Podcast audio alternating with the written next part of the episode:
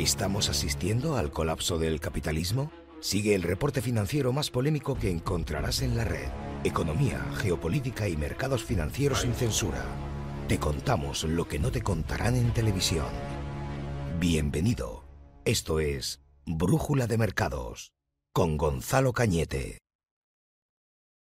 Recuerda que el presente reporte no constituye asesoramiento de ningún tipo, sino una simple opinión personal del autor. Los mercados financieros implican alto riesgo, consulta con tu asesor financiero antes de invertir.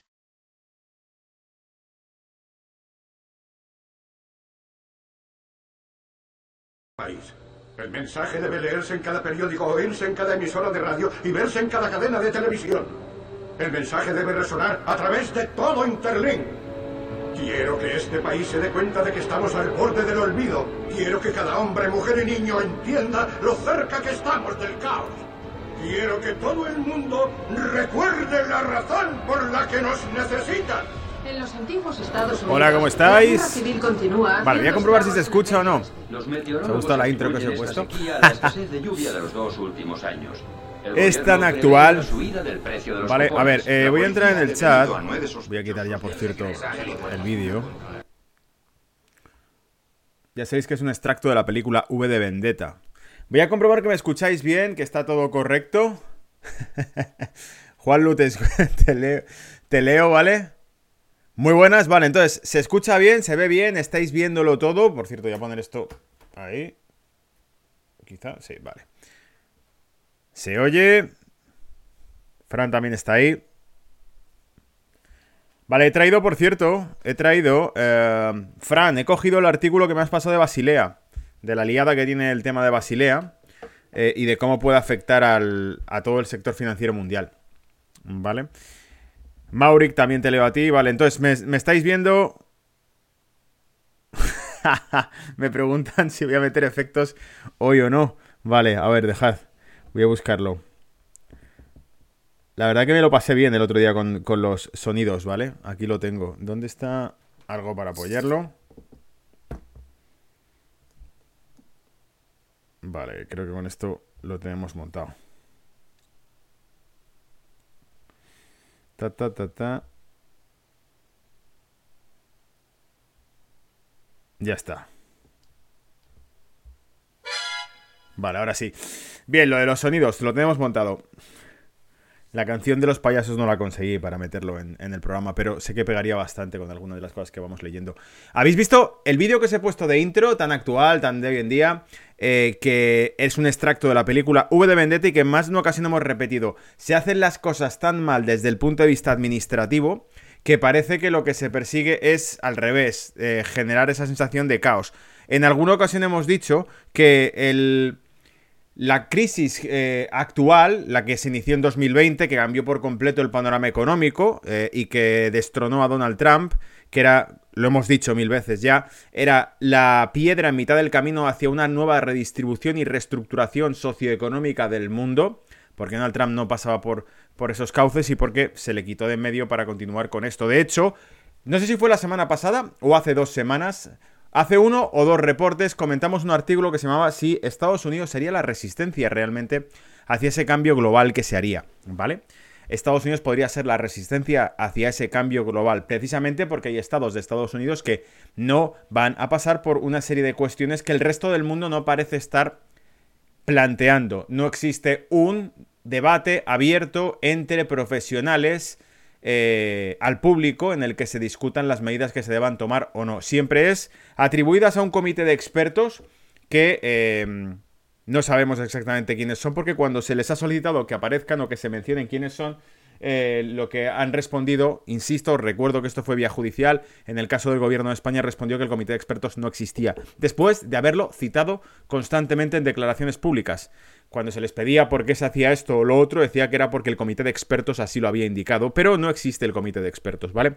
Entonces, cuando nos damos cuenta de este tipo de cosas, pues eh, la ausencia de que, de nuevo, insisto, haya un debate público en el que se plantee qué medidas se deberían tomar es lo que nos evidencia cada vez más que esto no va por una cuestión científica, sino por una cuestión política, ¿vale?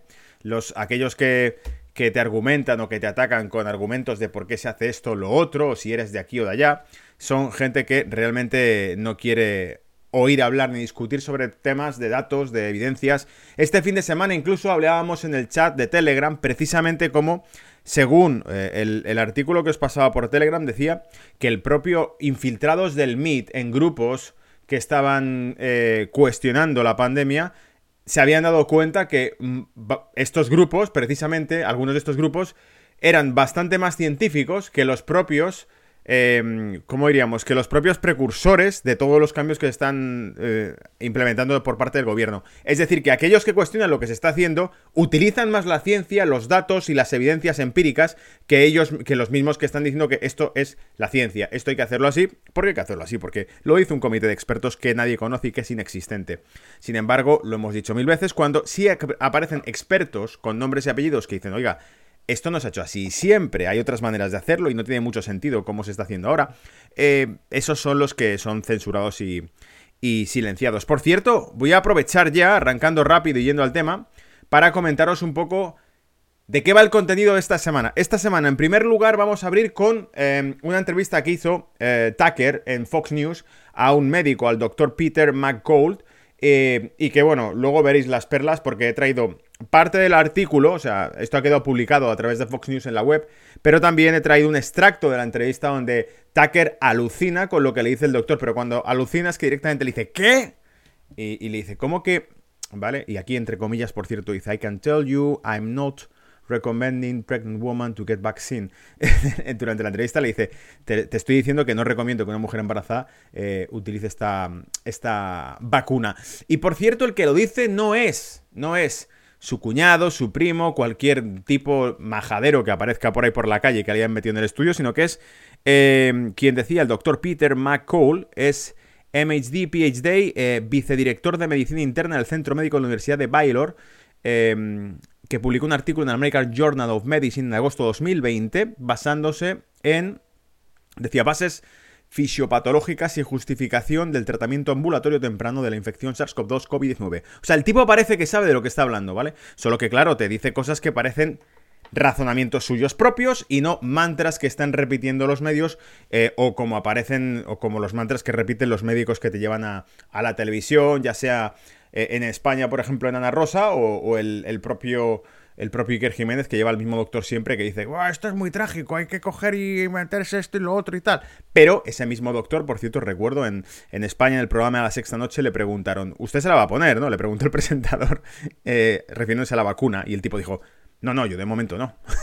y se quedaron a cuadros todos y se empezaron a reír, pero ¿cómo puedes estar defendiendo esta sustancia y luego no, no, no aplicártela, ¿vale? Porque, y evidentemente, y es de sentido común, si es que es de sentido común, joder, dijo, no, es que primero vamos a ver cómo le sienta a la gente que, se vacune y luego ya me decidiré si ponérmela o no. El tipo te está diciendo que hay que usarla, pero dice, bueno, pero primero que se la pongan el resto. Y cuando dicen, no es lo mismo un, test que haga la propia fabricante del producto, no, funciona muy bien porque lo he testeado yo, ¿vale? Lo he supervisado yo y lo he testeado yo, cómpramelo que lo he fabricado. Eh, 20.000 personas, que si se lo han metido a millones, ¿vale?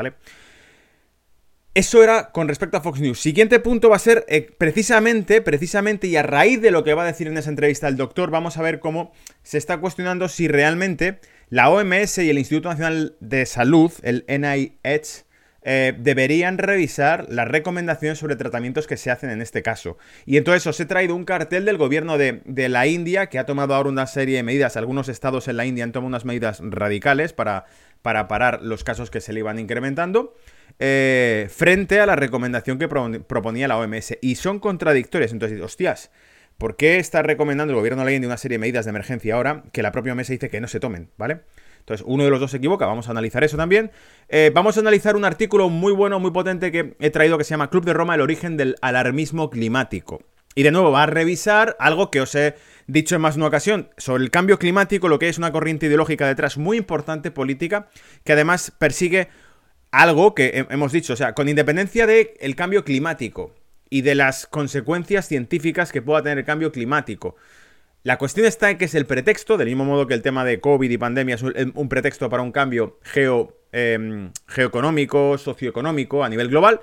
En el, cambio, en el tema del cambio climático también es el pretexto para un cambio estructural y económico y social global también, lo hemos dicho. Están, las dos cosas van en la misma en la misma montura, en el mismo engranaje. Y en este caso el artículo del Club de Roma, el origen del alarmismo climático, va a hacer una revisión de quiénes son los arquitectos de todo esto y cuál es la corriente ideológica detrás, que de hecho volverá a aparecer el maltusianismo, que os lo he citado en más de una ocasión como esa corriente o esa eh, doctrina socioeconómica que habla de que eh, la, raza humana crece demasiado rápido, prácticamente como si fuese una plaga, y como hay pocos recursos para mantenerles a todos hay que controlar que no se reproduzcan. Eso es el maltusianismo, ¿vale? La teoría de que los recursos son demasiado escasos para una población que crece demasiado rápido. Esto es lo que defendió Bill Gates en su conferencia de TED hace unos años, donde hablaba precisamente que una de las variables que había que reducir era la población. No porque lo digamos aquí. Está grabado, así que si alguno de los que escucháis este reporte todavía pensáis que eso es una teoría de la conspiración, es que simplemente ignoráis los putos hechos. Está grabado, es una conferencia, está pública, la puedes revisar, puedes ir a la conferencia, pararla justo en el momento en cuestión en el que él menciona que de su ecuación sobre sostenibilidad em, eh, ambiental, la primera variable es la población y dice abiertamente que habría que reducirla, si se hace un buen trabajo con las vacunas, de un 10 o un 15%, podría ser reducida los próximos años. Joder, está grabado, es que más claro no te lo puede decir, ¿vale? Entonces, eso es maltusianismo. Y Aquí vamos a hablar de eso. Eh, Oro y Basilea 3. Esto es un artículo a través de Heads que me ha pasado también Fran, eh, que me has mandado por correo, donde nos hace una revisión bastante técnica sobre los follones en los que se va a meter el sector financiero en cuanto el, el acuerdo Basilea 3 entre en vigor ya este mismo año y que puede repercutir en el mercado del, del metal al fin y al cabo y de toda la economía global.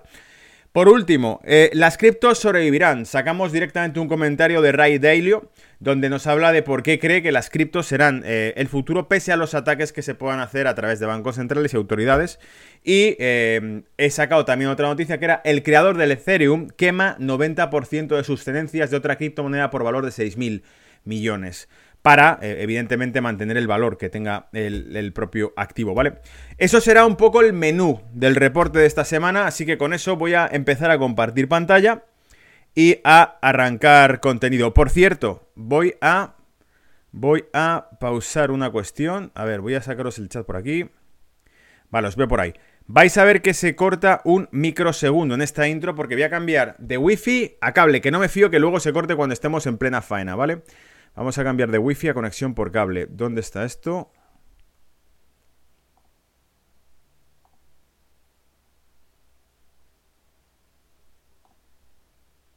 Vale, a ver dónde encuentro yo ahora la conexión.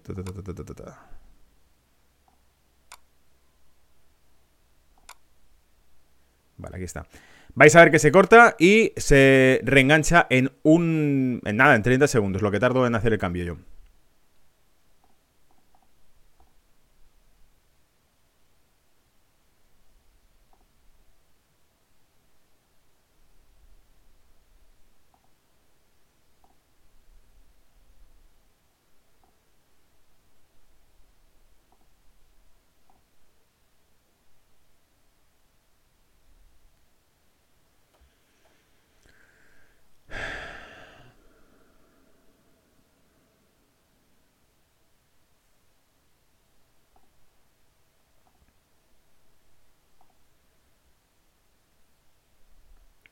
Vale, 1, 2, 1, 2. ¿Tenemos recuperado la transmisión? Hola, hola. Confirmarme. He quitado las wifis y ahora estaríamos solamente con el cable. ¿Perfecto? ¿Sí? Vale, de acuerdo, gracias. Entonces, sigo. Eh, voy a compartir pantalla únicamente para que lo veáis. He traído además material que ir sacando eh, durante, durante esta, esta introducción. Ya habéis visto el vídeo que hemos puesto a la intro, que es el de V de Vendetta. Pero, eh, ¿qué más os he traído para poneros? Ah, sí, sí, vamos a poner esto antes de empezar a hablar ya del tema también, porque esto es alucinante. Tenemos todo puesto en la... Todo puesto en el fogón, en el que esta cosa se va a solucionar en cuanto ya haya un grado de población X eh, vacunado. De hecho, es la promesa que han hecho, ¿te acuerdas? La primera promesa era 15 días eh, en los que vas a estar encerrado y para aplanar la curva. Después ya volveremos a la normalidad. Después de eso fue, no, no es suficiente 15 días, eh, así que lo que vamos a hacer es dejarlo un poco más, ¿vale? Pasaron los meses, ha pasado un año y te dicen, bueno, no es suficiente estar encerrado y aplanar la curva, hay que ponerse una vacuna. Y ahora te están diciendo, cuando ya se esté vacunado todo el mundo, que tampoco es suficiente eso. Si no me crees, vamos a ver lo que ha dicho el, el ¿cómo se llama? Este tipo, el director de la OMS, que no es médico, lo sabéis, ¿no? Que tiene simplemente un cargo político aquí. Tal. That a vaccine will complement the other tools we have, not replace them. Vale, la vacuna va a complementar otras herramientas, instrumentos que tenemos, no va a reemplazarlos. Vaccine on its own will not end the pandemic. La vacuna por sí misma no terminará la pandemia. Surveillance will need to continue. Tendremos que seguir eh, surveillance, ¿vale? Tendremos que, tendremos que seguir obedeciendo estas medidas. People will still need to be tested, isolated and cared for. La gente todavía tendrá que ser testeada, aislada y cuidada. Contacts will still need to be traced and quarantined. Los contactos deberán ser eh, traceados, seguidos y, eh, y tendrá que aplicarse cuarentenas. Communities will still need to be engaged las comunidades deberán todavía ser prudentes y los individuos tendrán que ser eh, cuidadosos. Tenemos todavía un largo camino por recorrer, ¿vale? Eh, qué buen rollo, ¿no? Qué buen rollo se te queda cuando te están contando todo esto y la gente esperanzada decía, bueno, pínchame. ¿Cuánta gente? Yo tengo amigos que lo han dicho, eh, amigos cercanos que han dicho, yo me vacuno ya porque lo único que quiero es que me dejen volver a, llevar mi vida normal como antes, ¿vale? No es porque creas que va a ser lo mejor para ti, sino porque ya dices, mira, que sea lo que sea y que nos dejen tranquilos. Pero parece, parece que ni siquiera por ahí va a ir el tema. Eh, veremos después cómo evoluciona la cosa. Lo primero, Apúntate, suscríbete, compártelo. Este es el reporte semanal de Brújula de Mercado. Otra semana más, otro programa semanal dándole caña al tema. Eh, me habéis dicho por ahí, los sonidos los tengo por ahí. Eh, para meterle un poco más de ruido. Alguien me dejó en los comentarios que el meterle sonidos parecía el show de Benny Hill, pero la mayoría os reísteis bastante con, el, con el, tema, ¿vale? Pues nada, eh, acuérdate, esto lo retransmito en directo a través de Twitch, a través de Facebook Live, y luego subo fragmentos los que se pueden subir, porque ya sabéis que el Big Brother no te deja que todo se cuente, o sea, yo trato de informaros de cosas y de compartir mi punto de vista, que a menudo es, joder, consulta las fuentes, vamos a informarnos de cosas que no nos están contando la puta televisión, porque eh, evidentemente parece un lavado de cerebro, ¿vale? Y cuando acudimos a fuentes, a informes médicos, a estadísticas y demás, nos damos cuenta que la, narrativa es completamente distinta. Bien, ¿qué pasa?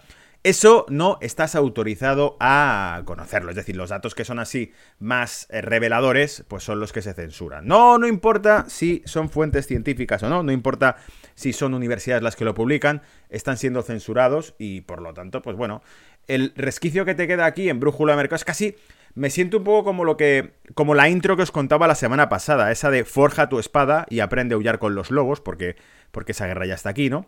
Eh, me siento un poco como en ese sentido, porque dices, joder, si es que al final esto parece una batalla en la que yo no sé ni cómo llegué a este punto, cómo me metí aquí en, en discutir la narrativa y en sacar datos. No entiendo cómo entré en este círculo, ¿vale? es como que te acabas metiendo en este jardín simplemente por estar mirando datos y leyendo cosas. Y cuando te das cuenta que chirría, la realidad que te están transmitiendo no coincide con lo que tú estás observando fuera, dices, joder, entonces eh, esto tengo que comentarlo, porque para mí es tan importante lo que estamos viviendo que tengo que comentarlo. Pues de repente te das cuenta que has entrado ya en, otro círculo, en otra corriente, ¿no? Estoy en el, en el círculo oscuro de contar cosas que luego resulta que no se pueden contar.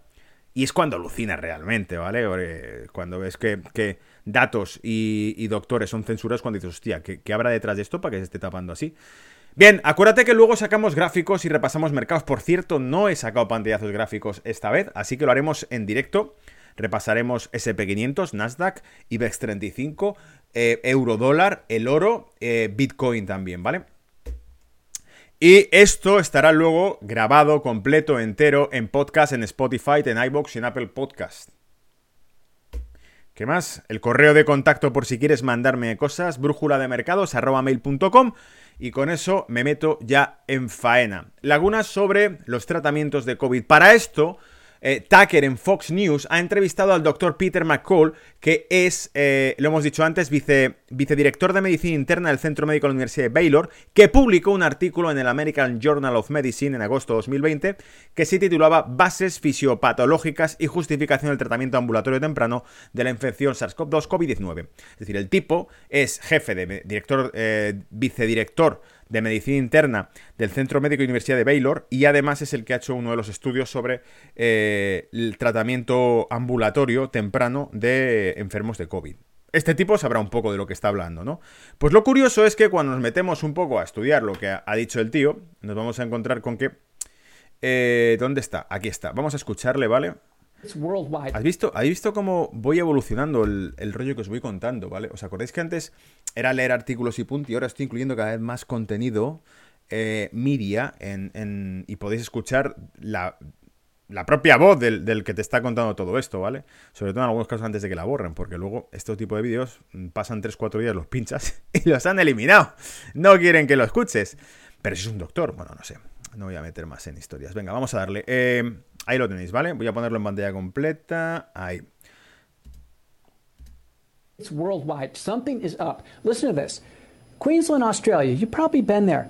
April, they put on the books as a law. As a law. Dice, vale, eh, probablemente has visto esto. En Australia, dice, eh, en abril pusieron en el libro como ley. If a doctor attempts to help a patient with COVID-19 que si un doctor trata de ayudar a un paciente de COVID-19 con esa medicina que ha dicho que no voy a repetir porque está prohibido decir ese tipo de cosas, ese doctor que utilice esa medicina será puesto en prisión de durante seis meses. What? Yes. Law. If a doctor attempts to help a patient with COVID-19 with hydroxychloroquine, that doctor will be put in jail for six months. What? Yeah. Aquí Tucker flipa y le dice, ¿qué? O sea que si le tratan con ese tipo de medicina, le meterán en la cárcel seis meses. In April they put it on the books. Okay. Why? Dice, en abril fue cuando lo pusieron en los libros, que no se podía hacer eso. Los protocolos, básicamente. Something is up. If you look at the y dice el otro, ¿por qué? Why? Y le dice, porque algo está pasando. TGA. Let's not, let's not fry the US agencies. Let's look at the TGA. The vale, TGA es la agencia de salud equivalente a la FDA de Estados Unidos, ¿no? Pero en Australia. FDA equivalent in Australia. And Australia is interesting. They've been kind of spared of COVID-19. They've been in these draconian lockdowns. They have this huge susceptible population. Dice, y bueno, Australia está en estas en draconianas condiciones de aislamiento de, con toda esta población. And they're all distributed. They've been in fear for 14 months. Han estado en terror por 14 meses. The TGA has some guidelines for COVID y la agencia tiene una serie de guías, de pasos para COVID-19. It must have two dozen recommendations. Dice, y debe contener siempre dos eh, recomendaciones de qué no hacer. Dozen recommendations. Don't use hydroxychloroquine. Don't use ivermectin. No usar esas dos drogas, esos dos medicamentos que acaba de decir, que no se utilicen. Por cierto, si queréis investigar un poco, esos medicamentos están en la lista de medicamentos reconocidos por la OMS y tienen una. La patente venció hace ya años porque son llevan décadas existiendo como sustancia, se han utilizado para todo tipo de, tratamientos, pero te están diciendo que no se utilicen ni de coña, ni se te ocurra utilizarlo para esta enfermedad. No utilices esteroides, no utilices anticoagulantes.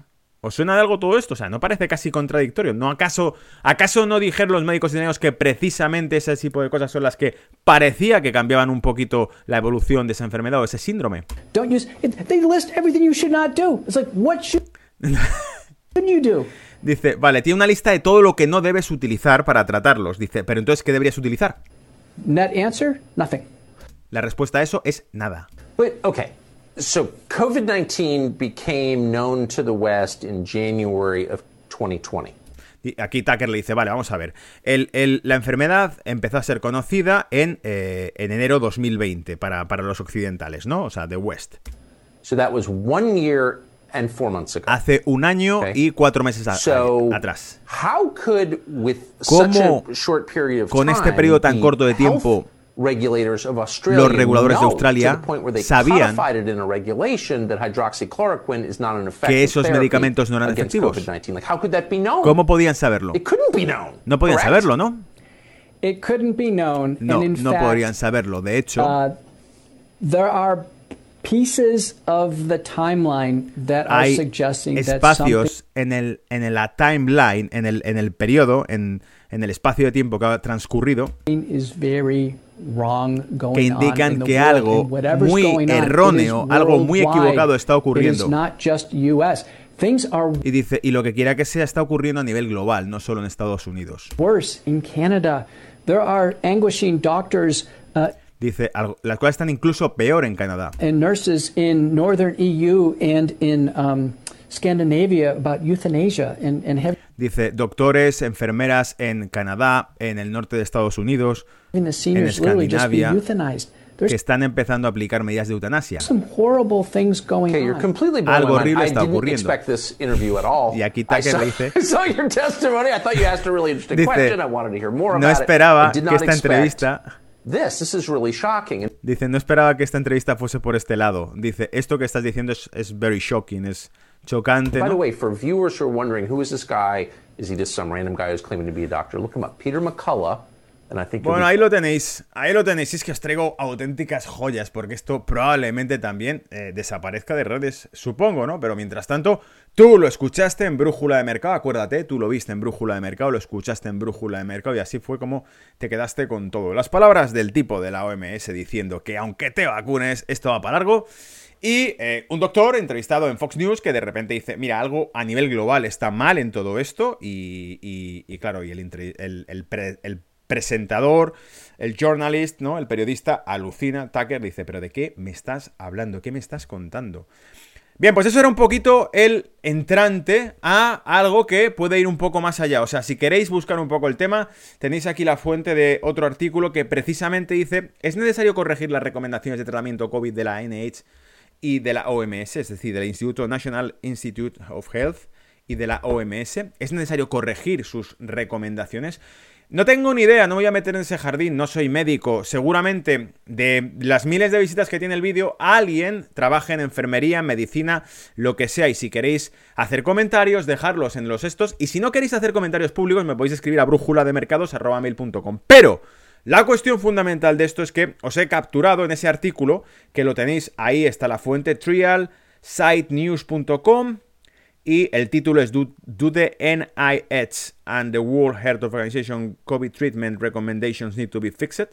¿Vale? ¿Y qué pasa? Que en ese artículo, aparte de mostrar, si no recuerdo mal, ese artículo saca dos gráficos, el estado de Goa en la India y otro estado de la India, no me acuerdo cuál es. El estado de Goa fue el que utilizó una de estas drogas, que es estricta recomendación no utilizarla, pese a que está en el listado de medicamentos eh, reconocidos en la OMS desde hace años y décadas, décadas, ¿eh?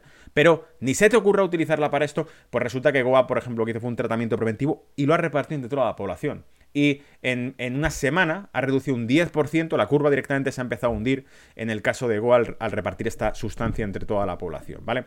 Bien, ¿qué pasa? Que vais a ver dos ilustraciones para el que escuche esto a través del podcast, que sepa lo que tiene en pantalla. Simplemente tenemos una captura de pantalla de una infografía que ilustra, pues de manera muy sencillita y para tontos, por- con dibujos, qué hay que hacer y qué no hay que hacer, ¿vale? Y está publicada por la World Health Organization Guidelines on Drugs for COVID-19.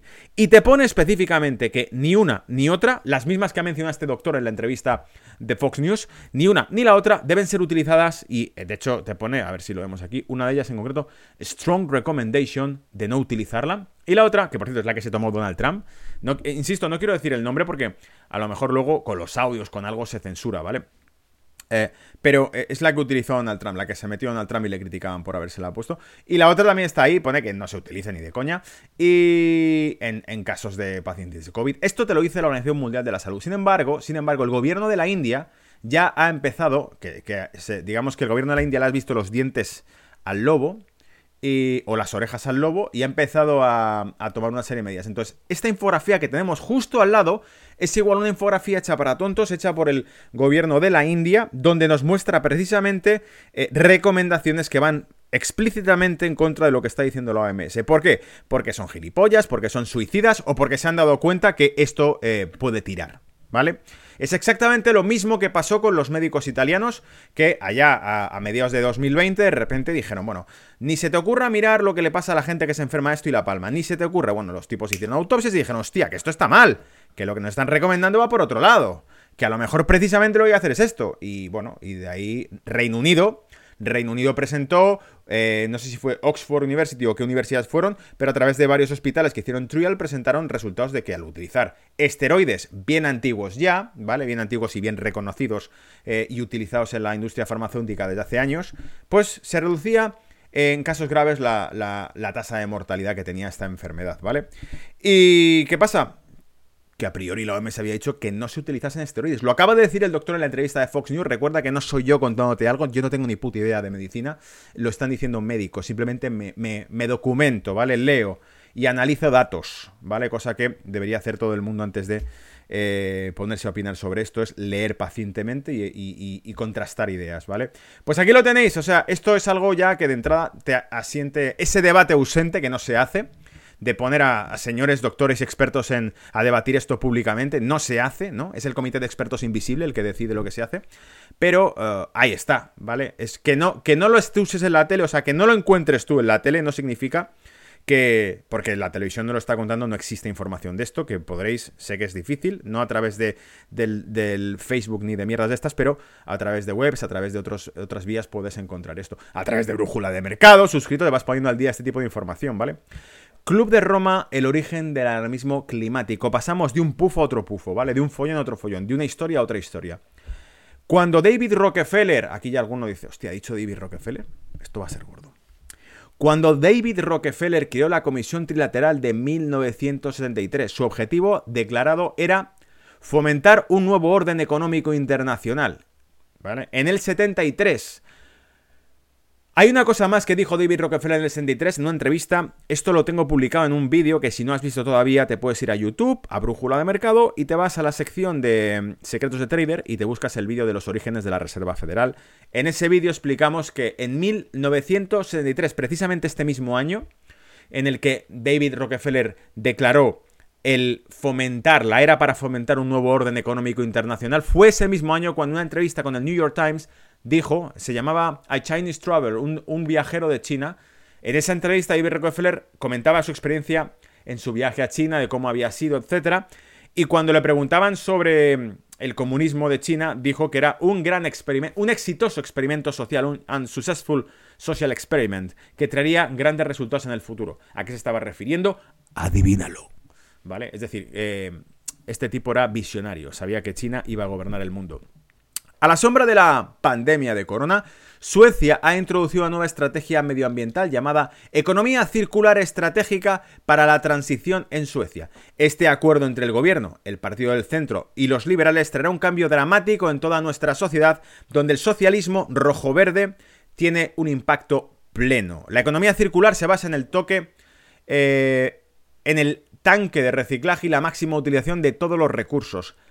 Bellas palabras que lamentablemente esconden un oscuro reverso, a saber, una agenda rojo-verde que beneficia a unos pocos, restringe nuestra libertad y daña el medio ambiente. Para que sea eficaz a lo largo del tiempo se necesita la Internet de los objetos, con una conexión constante en la que todos los materiales fluyan y sean seguidos en tiempo real a lo largo del ciclo de vida. Según la filosofía, esto debería conducir a un mundo sin residuos, ya que la ropa, los muebles, la iluminación, los electrodomésticos y los medios de transporte no se poseen, sino que se alquilan, lo que está incentivando a los productores a hacer productos más sostenibles. Es decir, la única manera de que eh, los fabricantes hagan productos más sostenibles es que no exista la propiedad privada y entonces no habrá incentivo para que ellos hagan productos que se rompan sencillamente por eh, obsolescencia. Voy a crear un producto que sea bueno, pero no lo suficientemente bueno como para que te dure años. Tiene que joderse al cabo de un año o dos para que te compres otro. Vale, como no podemos em, romper este dilema moral que tiene el fabricar algo que se va a romper, porque si no, no vendo otro, ¿vale? Como no podemos romper ese dilema de hay que estar produciendo mierda eternamente, para que no vayamos a la quiebra, lo que vamos a hacer es eliminar los derechos individuales, vamos a eliminar la propiedad privada y así el que fabrica esas piezas dirá, joder, ¿y de, qué me va a servir fabricar uno que se rompe si nadie lo va a comprar? Si esto va a ser de propiedad colectiva. Bueno, pues eh, un remedio cojonudo. un remedio cojonudo para acabar con, con este dilema moral, ¿vale? Eh, una gran familia feliz. Continúa el artículo diciendo, por cierto, el artículo Eh, lo podéis buscar en internet. Está Club de Roma, el origen del alarmismo climático y demográfico. Eh, y la URL acortada es t.co. Os había traído la URL completa, pero no la tengo.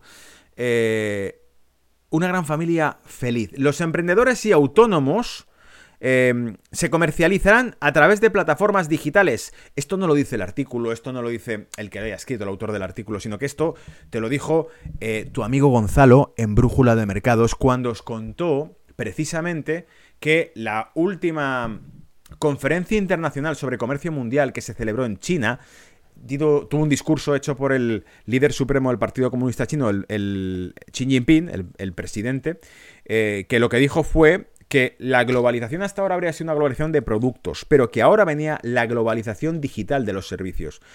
Aquí lo tienes y te lo está diciendo, emprendedores y autónomos se comercializarán a través de plataformas digitales, ofreciendo precios reducidos y mayor accesibilidad para el consumidor. Es decir, que al final los servidores los ofrecerán micropersonas en su casa trabajando online.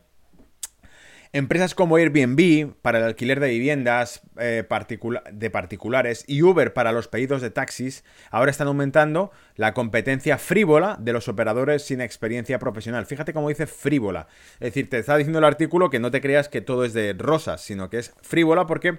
Eh, son operadores sin experiencia profesional. Es decir, que, y este ha sido el debate eterno que había entre taxistas y conductores de Uber, en Reino Unido incluido. No, ocurre en el resto de países, pero en Reino Unido es que hay Ubers como setas. Tú sacas el móvil para encontrar un Uber y te aparecen como setas a tu alrededor. ¿Y qué ocurre? Que, por ejemplo, en el Reino Unido los, los exámenes que tiene que pasar un taxista son bastante jodidos, bastante duros. Se tienen que saber de memoria todas las calles. De hecho, no hay cosa que le joda más a un taxista en Londres que le digas que si no conoce una calle, vas a ver que se pica. Haz la prueba si vives por aquí. Y si vienes de turismo, haz también la prueba. No lo hagas, se enfadar, ¿vale? Pero dile directamente, no sabe dónde está la calle tal, ¿verdad? Vas a ver que más de uno te va a decir, sé perfectamente dónde está cada calle. A mí me ha pasado, ¿vale? Eh, esto proporciona acceso a mano de obra global para trabajos temporales ofrecidos por TaskRabbit, Ryanair, Amazon, que ha sido criticado por una carrera hacia el fondo de microjobs temporales sin ningún tipo de seguridad. Es decir, vamos a la precariedad de los trabajos, a los trabajos chatarra, a los trabajos miserias, ¿vale? Y por eso os lo he repetido mil veces, el que no lo veas que está ciego, todo este proceso de globalización se traduce en una cuestión.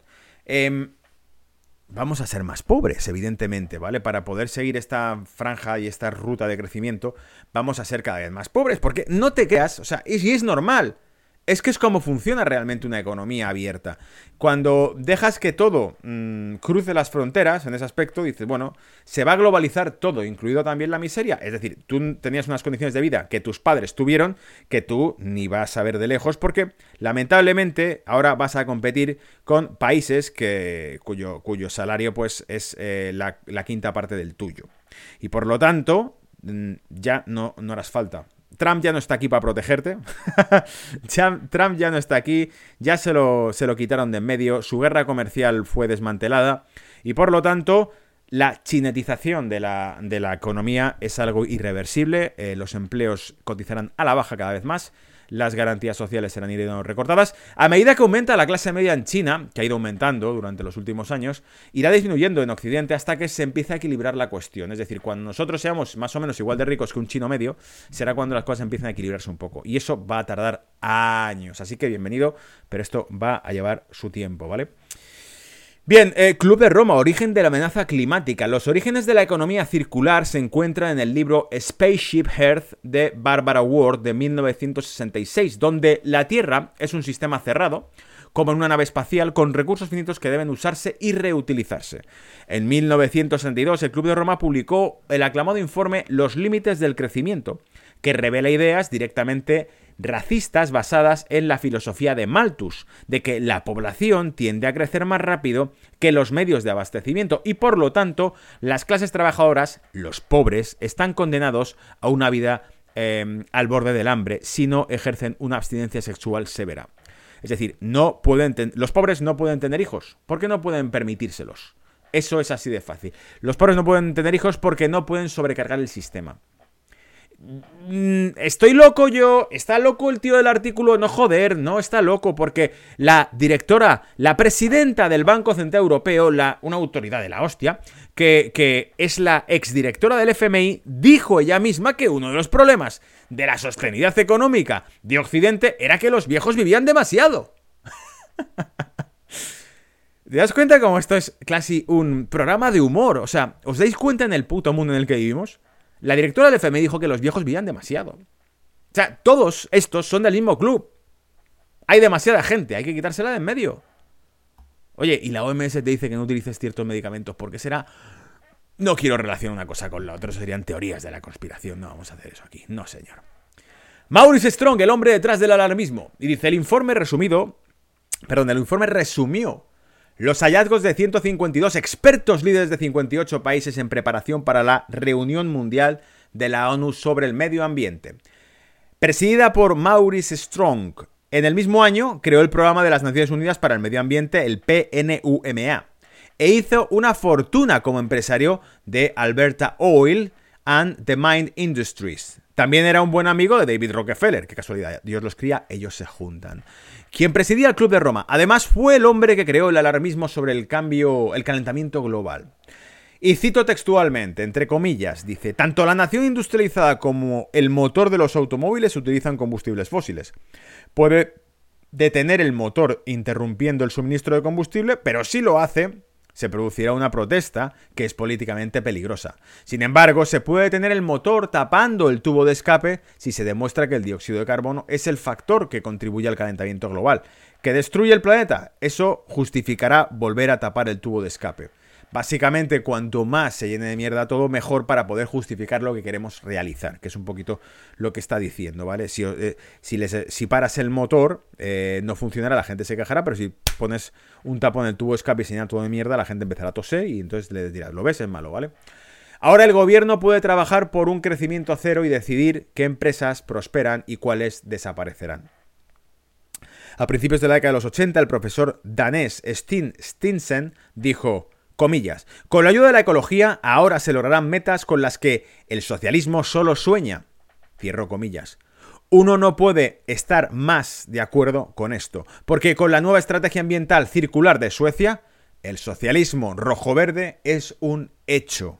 ¿Os acordáis que hace tiempo os comenté que era material, y tengo notas por ahí guardadas, pero nunca me pongo a sacar esto porque me falta el tiempo de verdad para hacer esto. En fin, pero tengo notas por ahí guardadas eh, para hacer un vídeo entero sobre el tema de cambio climático. No es, insisto, no desde la perspectiva científica, que sé que muchos de los que seguís el canal eh, trabajáis en renovables y en cosas de estas, y me habéis mandado material muy bueno, y me habéis mandado comentarios muy buenos. Em, Wendy seguro que está también por ahí escuchando, Carlos, si no me equivoco. Eh, en fin, estáis ahí, ¿vale? La cuestión está en que, desde la perspectiva política, de cómo el tema del cambio climático se puede utilizar como pretexto y argumento para poder instrumentalizar una economía de planificación centralizada al estilo soviético. Está ocurriendo. Está ocurriendo, ¿vale? Si no has visto lo del COVID, es que no has visto nada. O sea, vamos a ver, un momento, pausa. Voy a quitar pantalla mm, aquí para que nos centremos, porque ya se estaba viendo por ahí de fondo el oro y Basilea y no quiero que os distraigáis con esto. Reflexión profunda utilizar el pretexto del cambio climático para tomar una serie de medidas que reconducen el tema fiscal, reconducen los flujos de inversión hacia compañías de energías renovables que son accionadas por compañías petroleras. O sea, ¿de qué coño me estás hablando si es lo mismo al fin y al cabo, ¿vale? Eso por un lado. Al final son los mismos los que están detrás de ese tipo de inversiones. Segundo, la, sostenibilidad que tiene ese tipo de energía verde. Las hélices de los, de los eh, parques eólicos cuestan un, un, auténtico dineral, cuestan una auténtica mina, o sea, cuesta, son carísimas. Y sin embargo, supuestamente son ecológicas. ¿Con qué material se hacen? ¿Qué impacto económico tienen? ¿Qué impacto ecológico tienen? Las baterías de los coches eléctricos, ¿con qué material se hacen? ¿Cuánto se contamina para producirlas? ¿Qué se hace con sus desechos después? Porque no tiene una vida eterna las baterías, ¿vale? Os suena un poco el mismo pretexto estúpido de insisto, de en los 50, en los 60, cuando los verdes hablaban, de que la solución para evitar la contaminación, por cierto, en, aquella época, en los 60 a los 70, los alarmistas lo que decían es que se iba a congelar el planeta. Luego dijeron, hostia, no, en realidad me equivoqué, se va a derretir. Cuidado que hay una nueva glaciación. Y Hubo alguno que otro, asesor de Obama era, por cierto, ya sacaremos el nombre algún día cuando haga algo de esto. El asesor de Obama sobre el tema climático mm, advertía del, del calentamiento global, pero años antes había estado advirtiendo de un congelamiento de la... La Tierra se va a congelar de la hostia, entonces vamos a ver que vamos a ir a una nueva glaciación, que ya veréis el riesgo que tiene para la humanidad y tal. 15, 20 años después. No, en realidad la Tierra se está calentando y se va a derretir. Vale, estupendo. Cojonudo. Y además es que el argumento de siempre, esto es divertido, esto sí es chiste, ¿vale? Esto es monólogo. Esto es monólogo. El argumento divertido es que una, una vez que has convencido al rebaño con esta historia es, hace mucho frío, es por el calentamiento global. Hace mucho calor, es por el calentamiento global. Es decir, eh, el, el, tiempo es extremo. Da igual. Si hace mucho calor, te van a decir que es el calentamiento global. Y cuando hace mucho frío, te van a decir que es el calentamiento global también, ¿vale? Lo cual, no digo que no sea verdad. Lo que digo es que, bajo esa teoría, entonces todo es justificable. Es, hostia, pues no me duele el pie es porque tienes un pie roto asintomático. Me duele el pie, lo ves es que lo tienes roto. Pues esto es lo mismo, ¿vale? Si pasa A o pasa B, en ambos casos diré que es el resultado de una teoría mía, una teoría mía, que no puede fallar porque sea cual sea el resultado, voy a decir que es el resultado de mi teoría, ¿vale? Tu escenario, ¿qué plantea? Mi teoría plantea que va a ocurrir A, B, C, D, E, F, G, H, I, J, K. Hostia, el abecedario entero plantea tu, tu teoría, ¿no? Ocurra lo que ocurra, haya el escenario que haya, justificarás que era tu teoría la que llevaba ese escenario, porque como es multivariable, ¿me seguís un poco? ¿O me estoy yo volviendo un poco rayado con el tema? Bien, eh, voy a avanzar un poco más, ¿vale? Oro y Basilea 3. La interrupción de los mercados de futuros a partir de Basilea 3 será un shock importante. ¿De qué demonios está hablando esto? Voy a marcar aquí con el ratón, que si no luego me pongo a hablar con vosotros o directamente a vosotros y se me pira la olla de donde me había quedado parado en el artículo. Y acabamos de empezar, ¿vale? Pues básicamente ahora se está refiriendo a que Basilea 3, entre otras cosas, como va a tocar los coeficientes de caja, va a tocar las exigencias de reservas que se le piden a los bancos para poder emitir crédito, porque no os olvidéis que los bancos privados, los banqueros pueden emitir crédito, tú no, tú no puedes emitir crédito, los banqueros sí pueden, ¿vale? Tú si te pones a imprimir billetes en tu casa, a la cárcel. Lo contábamos el otro día, no lo decía yo, sino que había un europarlamentario del partido UKIP, el señor, em, el señor Goodman, lo dijo en el Parlamento Europeo. Cuando un ciudadano imprime dinero es ilegal, pero cuando lo hacen los bancos centrales para financiar políticas irresponsables de los gobiernos que se meten en deudas que ni siquiera... No tengo dinero para seguir gastándome dinero. Tranquilo, yo te lo presto tú sigue gastándotelo. Total, lo van a pagar esos capullos de ahí que son los que pagan impuestos, ¿vale? Me seguís un poco. El rebaño pagará los despropósitos que hagamos entre tú y yo, políticos y banqueros. Libro recomendable. Estoy loco por completo, ¿vale? El libro recomendable en este punto que me va a venir a la cabeza. Eh, los voy a poner para no equivocarme con el título, ¿vale? Pero el autor, Manuel Funes Robert. Manuel Funes Robert. Lo he citado en más de una ocasión este libro y se llama eh, La lucha de clases en el siglo XXI, si no me equivoco. La lucha de...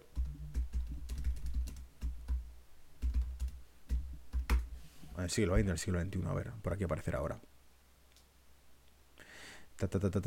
ahí lo tenemos, lo tenemos ahí, vale, en pantalla ya lo traigo. Bien, bien, bien, bien, bien. Vale, voy a compartir aquí en pantalla, ¿vale?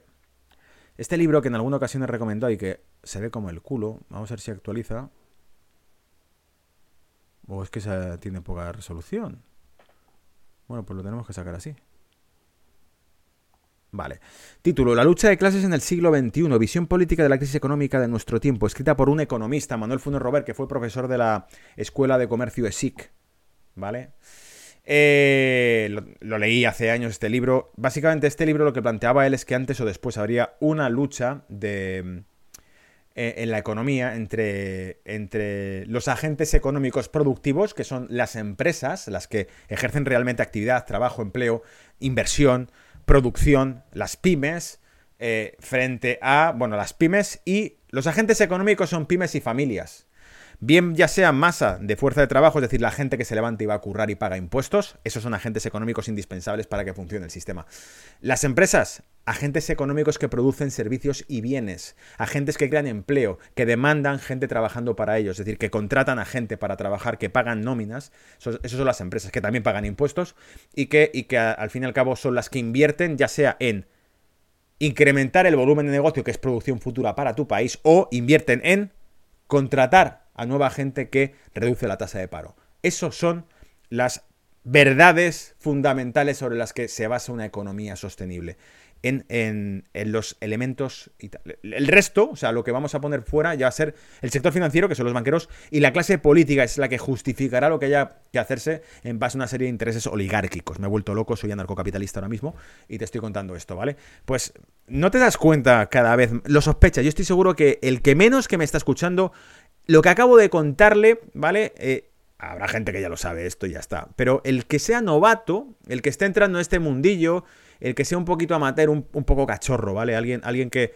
dice, hostia, me he topado con este blog de, por accidente, me está contando una serie de cosas y me está follando la mente, hablando claro, o sea, me está taladrando la cabeza y me está abriendo una realidad que no conocía, ¿vale? Pues ese que está despertando un poquito ahora, a que sospechabas que por aquí van los tiros un poco cuando ves la realidad de tu mundo, cuando ves que la gente que está currando está siempre pagando el pato y los políticos solamente tiran balones fuera constantemente con todo. Bueno, pues eso es lo que describía en este libro Manuel Funes Robert, una confrontación que antes o después acabaría explotando en la cara de todo el mundo, que sería la clase política y el sector financiero contra la economía privada y las familias, ¿vale? A veces me vuelvo demasiado filosófico en estos reportes. Bueno, continúo. Decía el artículo sobre Basilea que me ido por las ramas. Sin embargo, los mercados más amplios parecen ignorar alegremente el problema. Y esto es muy normal, ¿verdad? Que los mercados ignoren los problemas estructurales de la economía y que sigan con la noria, ¿vale? Y con los estímulos monetarios de los bancos centrales, em, tratando de disimular la catástrofe irremediable a la que se enfrenta el sector financiero en el largo plazo. Cuando siga adelante, Basilea 3 significará que los bancos se verán obligados a liquidar sus posiciones en metales precisos no asignados. ¿Y por qué lo harán? Porque tendrán solamente dos opciones, amigos amigas, será incrementar la cantidad de oro o plata que poseen para mantener sus contratos OTC, los contratos eh, eh, sintéticos, artificiales, derivados sobre metales, o vender las que tienen porque no podrán mantener las posiciones. Tanto en un caso como en el otro van a provocar un movimiento gordo en los, en los metales, ¿vale? Lo que casi con certeza provocará una irrupción masiva de los mercados físicos de los lingotes. Si la expansión de los mercados de papel ha sufrido, ha suprimido los precios del oro y la plata durante los últimos 50 años, Voy a explicar esto porque sé que algunos no lo pillarán del todo. Los contratos de papel son los contratos OTC. Los contratos OTC significan over the counter. Eh, y over the counter es todo tipo de contrato sobre un activo financiero sin poseer el activo financiero al 100%. Esto es un margen de garantía. Esto es por decirlo así, una línea de crédito sobre un activo que no poseo.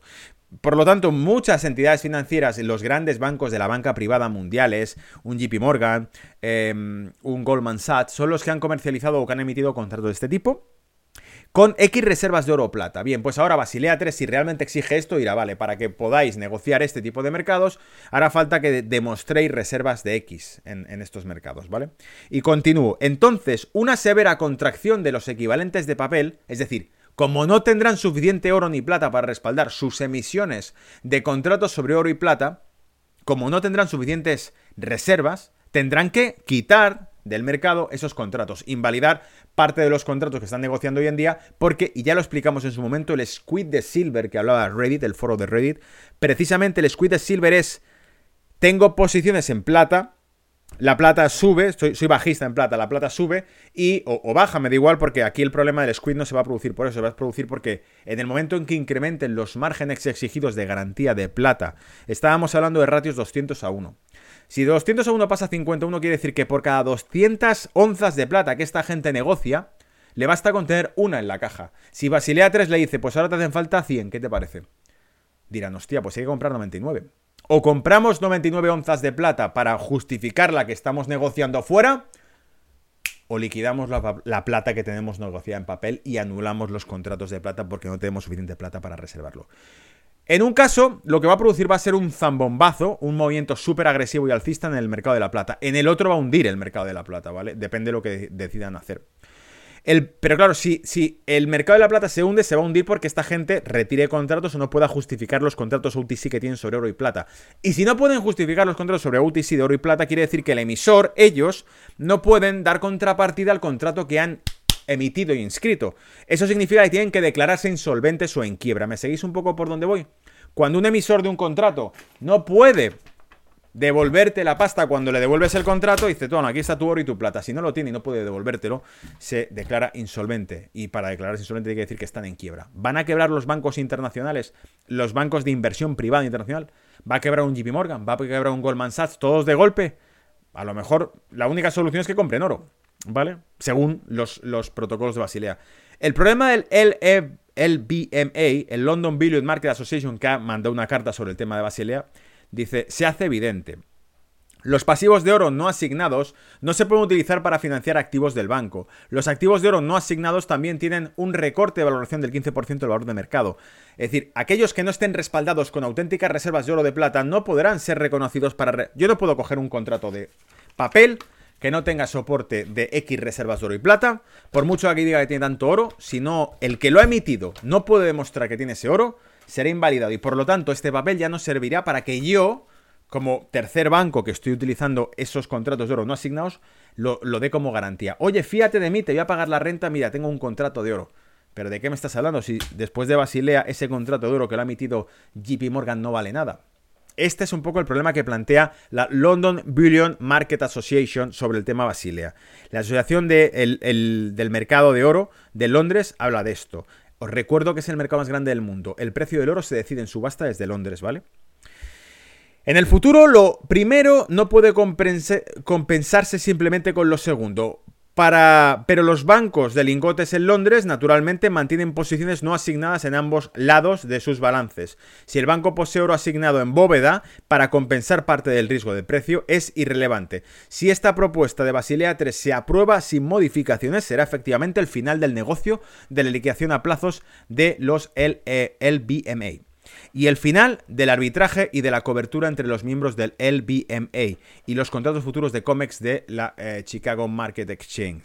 Y los swaps en COMEX, los swaps, los contratos de préstamo, eh, según el precio del, del, subyacente, ¿vale? Que son las mesas de negociación de los bancos de lingotes y que podrían dejar de ser regulados. Claro, porque una vez que no consigan pasar estos criterios, ¿qué va a ocurrir con ellos? Todavía no podemos estar seguros de que esto suceda definitivamente, porque para eh, porque la, para la Autoridad de Regulación Prudencial del Reino Unido le puso a consultas al Reino Unido hasta el 3 de mayo. El plazo de finales de junio, tras el cual se aplicará Basilea 3 en Europa, podría volverse a ampliar, lo que parece cada vez más imposible. Es casi seguro que el Banco de Inglaterra expresará una opinión sobre el PRA. Eh, y así como también lo ha hecho el LBMA, esta asociación de oro, eh, sobre todo porque a través de los swaps y arrendamientos de oro del Banco Central asignados bajo su custodia ha sido fundamental a lo largo de los años en la organización de la liquidez física que suministra el mercado de Londres. Es decir, ha sido el propio Banco de Inglaterra el que tenía contratos de oro emitidos que daban respaldo a los balances de los bancos de Londres.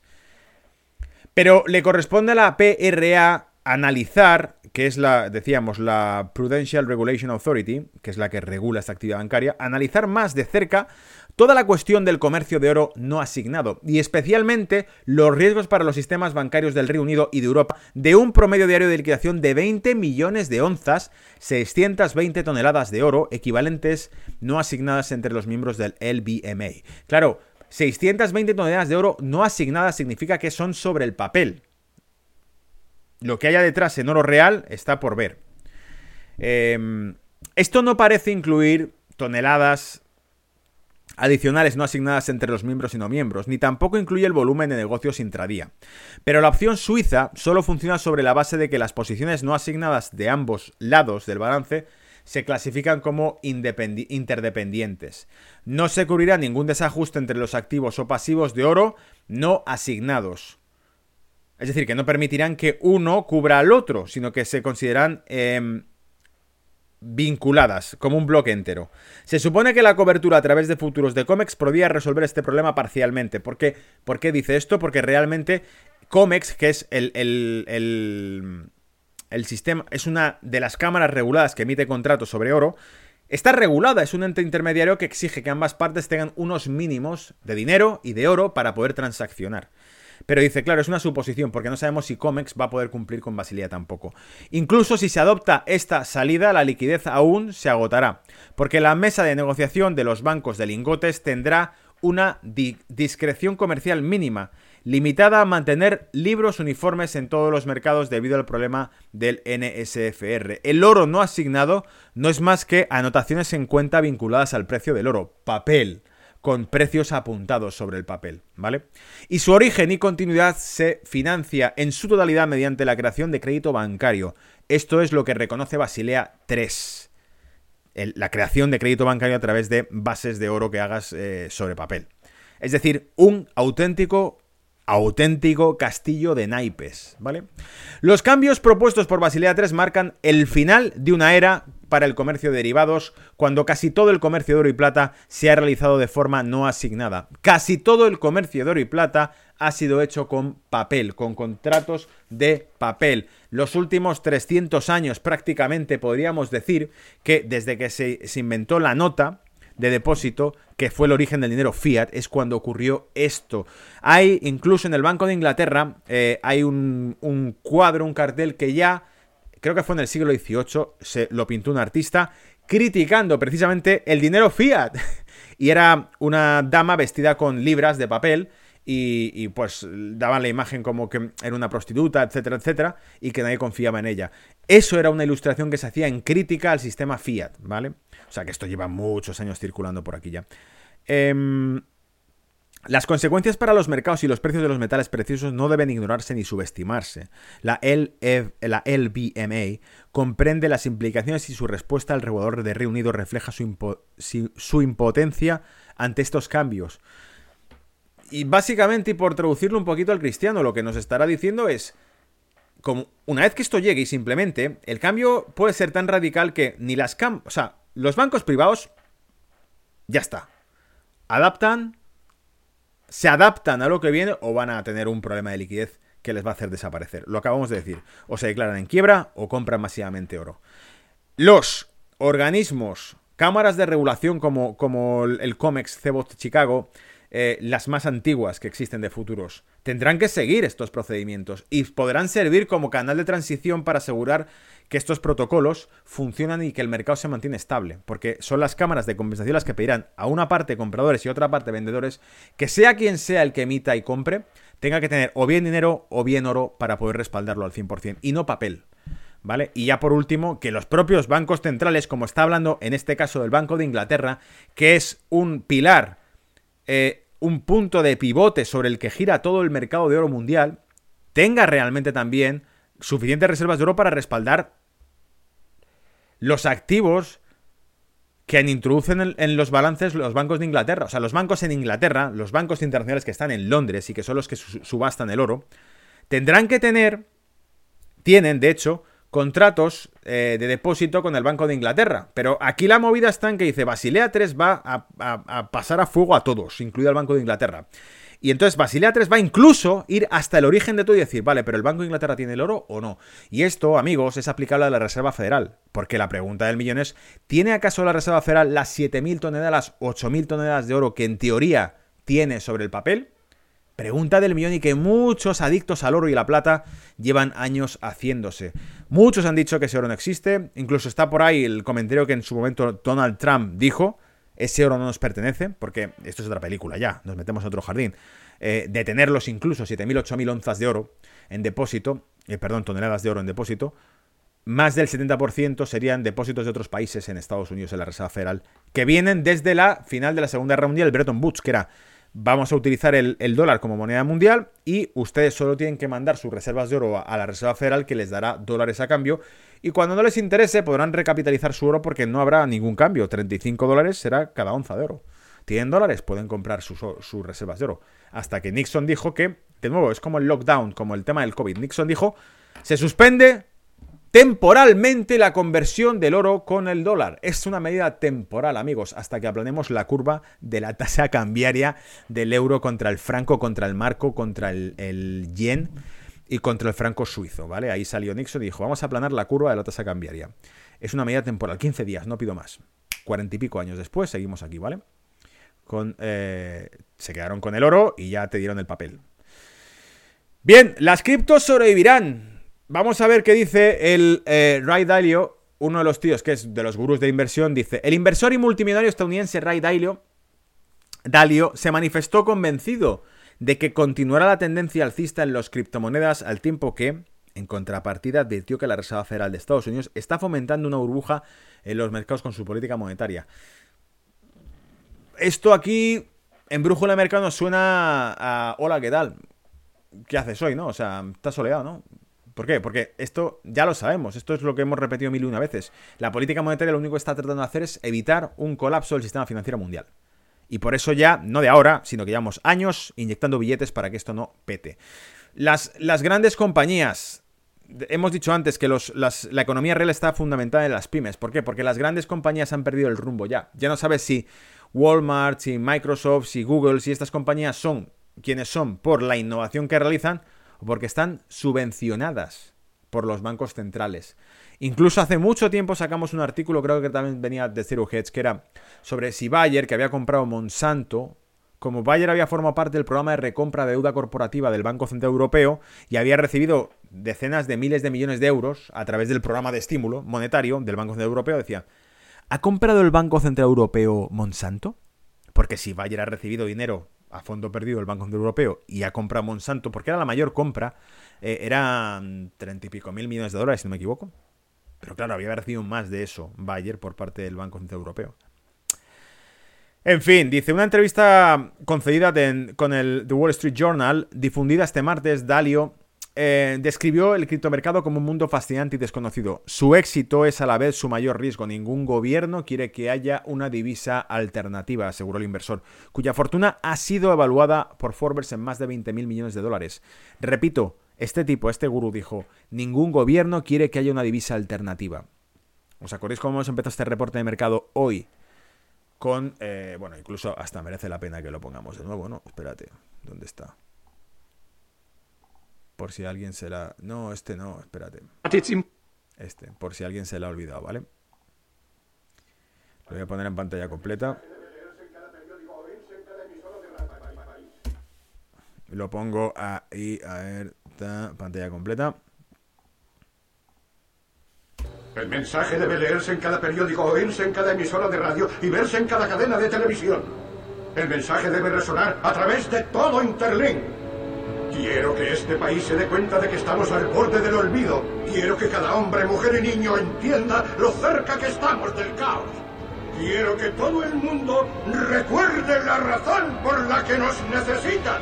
En los antiguos estados Bien, entonces, esto es un poquito en esencia.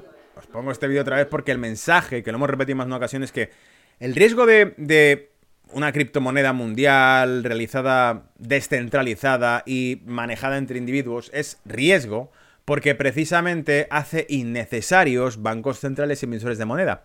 Si existiese un sistema que se autosostiene, está descentralizado y sencillamente existe porque toda la comunidad lo mantiene y se acepta como moneda de cambio, como dinero, rompe por completo eh, el control que tendrían los dueños y amos del dinero, que son los bancos centrales y el sector bancario privado.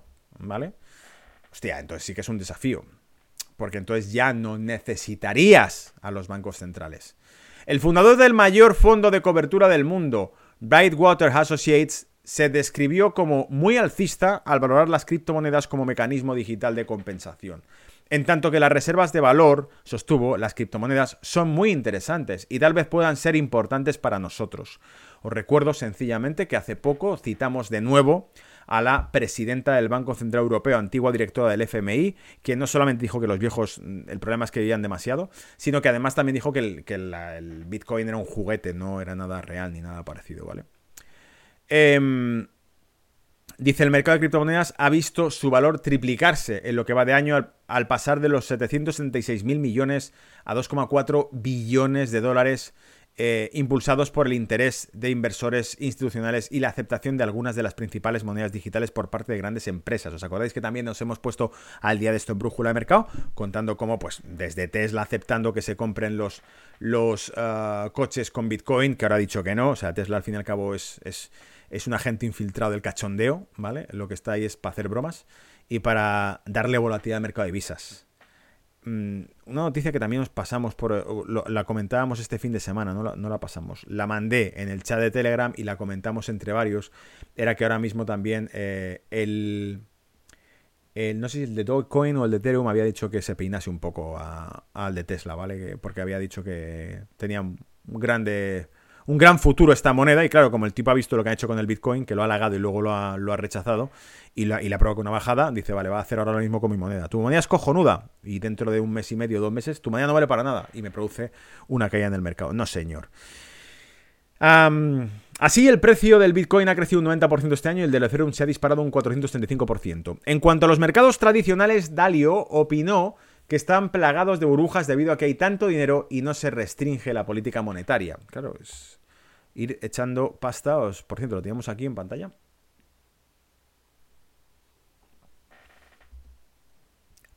Y ya por último, noticia, reducción de la oferta del Ethereum, que venía a contar básicamente el programador y empresario eh, Vitalik Buterin, que es el, creador del Ethereum, de la red de Smart Contracts y demás, se está deshaciendo de todas sus tenencias de criptomoneda Shiba Inu, fundada en agosto de 2020 y todavía no muy popular, que le había dado hace eh, varias semanas los propios administradores de este nuevo proyecto. El cofundador del sistema de cadenas de bloques de Ethereum y criptodivisa Ethereum transfirió el 90% de lo que tenía a una cuenta no existente y así quemó el monto, es decir, eliminó esas criptodivisas de circulación de forma permanente, redujo la oferta monetaria de esa cripto. El valor de esta operación ronda los 6.000 millones de dólares, corresponde además al 40% de todas las SIVAs emitidas o minadas desde el momento y el efecto inmediato en este movimiento fue la subida instantánea de la cotización de la cripto eh, canina en un 40%. Pilláis un poco lo que estamos diciendo, ¿verdad? Es como cuando em, los bancos centrales anuncian un aumento del estímulo, una disminución del estímulo y generalmente aumento durante los últimos años. Es cuanto más dinero le echo al mercado, menos vale la moneda, cae la moneda contra otras. En este caso, imaginaos, si estuviésemos viendo la cotización que tendría eh, Shiba contra Bitcoin, veríamos que en el momento en que eliminan 6.000 millones de dólares de esta cripto circulando, que es prácticamente la mitad de las que existían desaparecen, pues el valor que tenga el proyecto está distribuido ahora entre menos, por lo tanto cada una de ellas vale más. Por eso produjo una revalorización frente a Bitcoin eh, y frente al dólar, ¿vale? Buterin acompaña su anuncio con una advertencia para cualquiera que haga monedas o datos o cualquier otra cosa en el futuro. Que no le den su producto o le atribuyan poder a su proyecto sin el consentimiento del propio joven.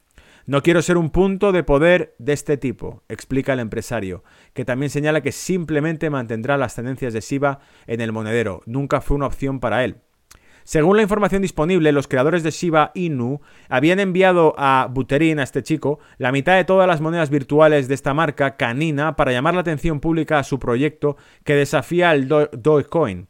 Otro proyecto criptográfico que también utiliza una imagen de un perro de caza y precisamente de esta raza nipona, Shiba Inu. Los nombres de los propios creadores de las criptodivisas se desconocen. El creador de la respectiva plataforma de cadena de bloques complementa eh, completamente descentralizada es conocido por el alias de Ryoshi.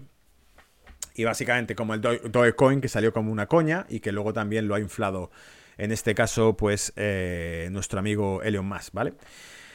Bien, hasta aquí voy a meterme con el chat, ¿vale? Hasta aquí ya el tema sería... Eh, ir a comentar ahora mercado.